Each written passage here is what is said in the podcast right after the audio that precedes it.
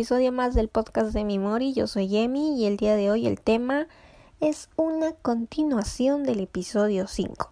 Así que si no lo has escuchado, haz una pausa y ve a escucharlo inmediatamente.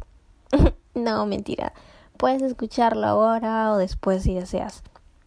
Pero en el episodio 5 les dejé un tip para cuando reciben críticas.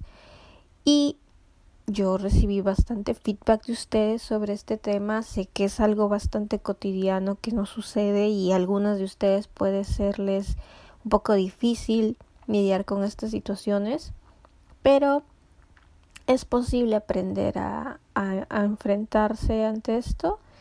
Así que, haciendo un resumen para quienes no han escuchado el episodio, o para hacer un breve recordatorio, en el episodio 5, que es cómo actuar cuando me critican, eh, mencionaba de hacer un diagrama del círculo de personas importantes en nuestra vida y a las cuales vas a ubicar en tres áreas, ¿no? En amor, lealtad y admiración. Entonces, cuando tengas este diagrama bien definido, te lo aprendas e interiorices, cada vez que te afecte algún comentario malintencionado o una crítica hacia ti, pregúntate, ¿no? ¿Las personas que me dicen esto están dentro de mi círculo de personas importantes? Si la respuesta es no, entonces ¿para qué tomarle importancia, no? Lo que dicen no tiene nada que ver contigo, sino todo lo contrario, tiene todo que ver con ellos, ¿no? Ahora bien, aquí viene la otra parte, ¿no? Que es en lo que también me quiero enfocar en esta en este episodio. ¿Qué pasa si la respuesta es sí? Cuando esas críticas o comentarios para nada acertados sí las hacen personas importantes en nuestro círculo, como nuestros padres, nuestra pareja, nuestras mejores amigas, amigos o tal vez nuestros jefes o profesores. Entonces quiero que tengas en cuenta que si esto pasa suceden dos cosas. Uno, que muy probablemente lo hagan actuando desde el miedo, eh, de sentir preocupación por ti, por cuidarte y ese propio miedo, ¿no? Al cambio que tú les generas, porque al ser cercanos a ti, directa o indirectamente les va a afectar las decisiones que tomas o las, las acciones que realizas, ¿no?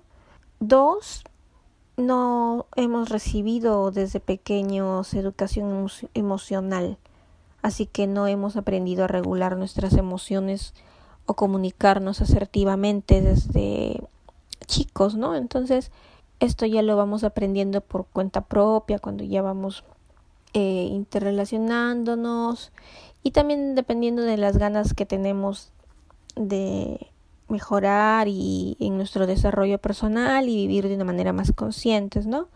Así que no todas las personas comunican de la mejor manera sus ideas o sus emociones y lo dicen muchas veces no con mala intención, pues, ¿no? Sino de repente hay una buena intención, solo que son bastante, como dirían, bastante toscos, bastante burdos al, expresarse, ¿no?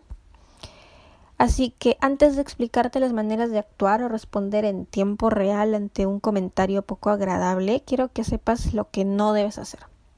Como primera regla, no debes responder contraatacando, porque eso va a incrementar tu frustración o enfado y vas a generar tal vez una discusión que a la larga vas a terminar tú sintiéndote peor, te vas a sentir mal. Así que contraatacar no es una opción. Lo segundo es quedarte callada. Esto es algo que yo hacía casi siempre y todo mal, pues porque eso hacía que dé por sentado que la otra persona tiene la razón sí o sí.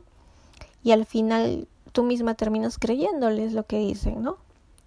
Y por último, como última regla es ponerte en un plan de negación o por ende empezar a defenderte o a dar explicaciones o a justificarte por lo que haces o dices. Entonces eso solamente refuerza la idea de que la otra persona pues está en lo correcto y yo tengo de alguna manera que explicarle y defenderme, pues. Así que eso es algo que no debes hacer. Pero para ser más clara, ahorita voy a decirles algunos ejemplos, algunos contextos en los que se pueden dar eh, comentarios poco agradables, ¿no? Por ejemplo, cuando mm, opinan o hablan sobre una decisión que ya tomaste.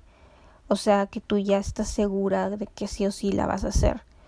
Por ejemplo, iniciar un nuevo proyecto, emprender con un negocio propio, cambiar de trabajo, cambiar de carrera, iniciar un nuevo proyecto en el ámbito académico, eh, mudarte al extranjero, mudarte con tu pareja, tal vez no tener hijos antes de los 30 con tu pareja o simplemente no querer tener hijos, por mencionar algunos ejemplos. Entonces, ¿qué vas a escuchar? Vas a escuchar comentarios como, vive tu realidad, mira que ahora no es fácil sacar adelante un proyecto, la gran mayoría fracasa. ¿En serio vas a tirar tu dinero al tacho por querer hacer eso? Pero si estás bien como estás, ¿por qué vas a mudarte ahora? ¿Estás segura? Mira que la convivencia no siempre es buena. Hasta su relación por ahí se termina. Ya no estás en edad de ponerte a estudiar, mejor enfócate en lo que ya sabes y haces bien. No te estás haciendo más joven, deberías pensar en ya tener tus hijos. Entonces, ante estos comentarios podemos responder de la siguiente manera, ¿no? Entiendo tu preocupación y la aprecio, pero estoy segura de mi decisión e independientemente de si me va bien o me va mal, es algo que yo prefiero descubrir por mí misma y vivir mi proceso. Eso es un ejemplo o también podrías responder, comprende lo que me dices, pero esto y ahí completas con la decisión que tú hayas tomado, ya lo decidí, agradezco también tu comprensión. Bueno, te la repito porque creo que me enredé por ahí. Sería así. Comprendo lo que me dices, pero ya decidí mudarme al extranjero agradezco también tu comprensión. Esos son algunos ejemplos, ya tú puedes captar la esencia y variar según la forma en la que tú te expresas, las palabras que tú decidas utilizar, ¿no? Ahora, ¿qué pasa cuando hacen comentarios sobre nuestra apariencia o nuestro físico, ¿no? Que te digan cosas como, pero mira con qué facha has venido hoy. Uy, como que ese corte nuevo no te sienta muy bien. ¿Qué pasa? ¿No te estás cuidando? Te veo un poco subidita de peso. O lo contrario, en mi caso, que soy súper delgada. Por ejemplo, que me digan, te veo más delgada, ¿ha sido que te hagan un chequeo general? Entonces, en estos casos se puede responder de dos formas. La primera es con otra pregunta, que es lo que se conoce como interrogación negativa, que sería así. ¿Así? ¿Y qué es lo que no te gusta de mi outfit, de que me he puesto hoy? ¿Cómo que no me queda bien el corte? Pero eso a mí me encanta.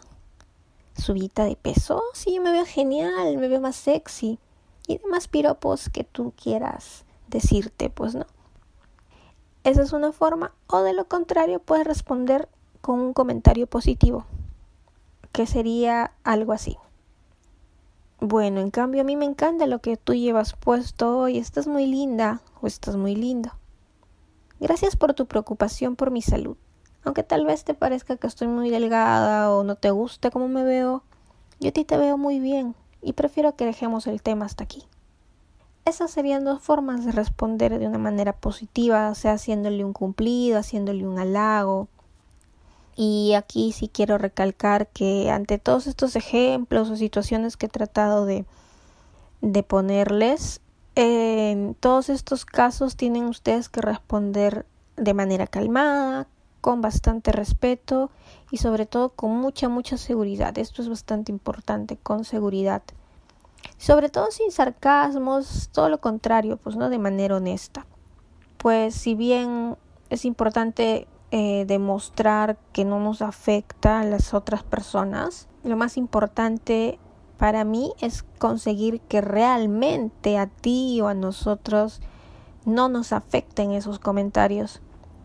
Que logremos que nos resbale, como les decía, ¿no? En el episodio 5. Y eso lo vamos a conseguir conforme sigamos aplicándolo, conforme sigamos entrenándonos en cómo responder, en cómo reaccionar y bueno, ahora que tienes un poco más de noción de cómo responder y reaccionar cuando te critican, también es bueno mencionarles que hay que ponernos en una actitud de saber escuchar y diferenciar cuánto de verdad, cuánto de cierto hay en lo que nos están diciendo. Entonces tú me dirás, ay Emily, ahora nos vienes a complicar, ¿cómo me voy a, voy a dar cuenta de eso? ¿Cómo voy a diferenciar?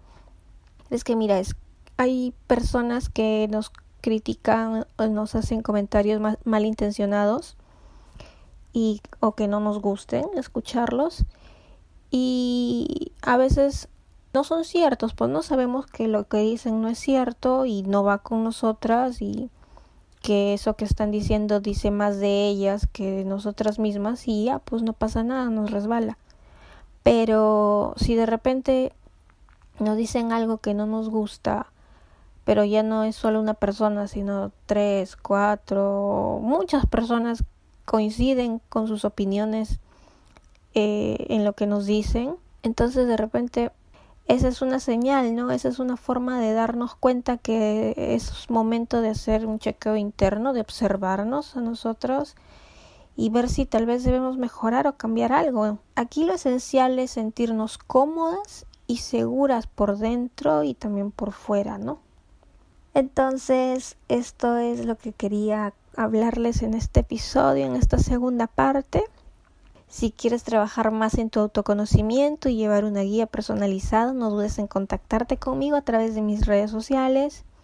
También dejaré una infografía de esta segunda parte en mi Instagram, así que puedes ir a mi feed y ahí vas a encontrar el post en mi Instagram que me encuentras como arroba emimori.coach. Y ahí también puedes contarme si te gustó este episodio, qué cosas te gustaría escuchar también y compártelo, compártelo con quien creas que necesite escucharlo. Muchas gracias por haber llegado hasta aquí. Eh, ya nos estamos encontrando en la próxima semana con un episodio más. Te mando un super abrazo.